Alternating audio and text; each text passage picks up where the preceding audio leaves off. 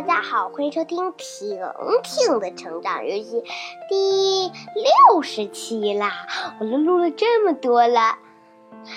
今天我给你讲一个小诗，它也不是拔萝卜，也不是起得早，也不是《西游记》的故事，它是一个小诗，名字叫做《早发白帝城》，是李白出的。我知道有好多关于李白的诗。好了，说了啊。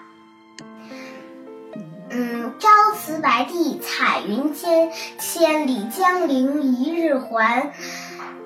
两岸猿声啼不住，轻舟已过万重山。谢谢大家。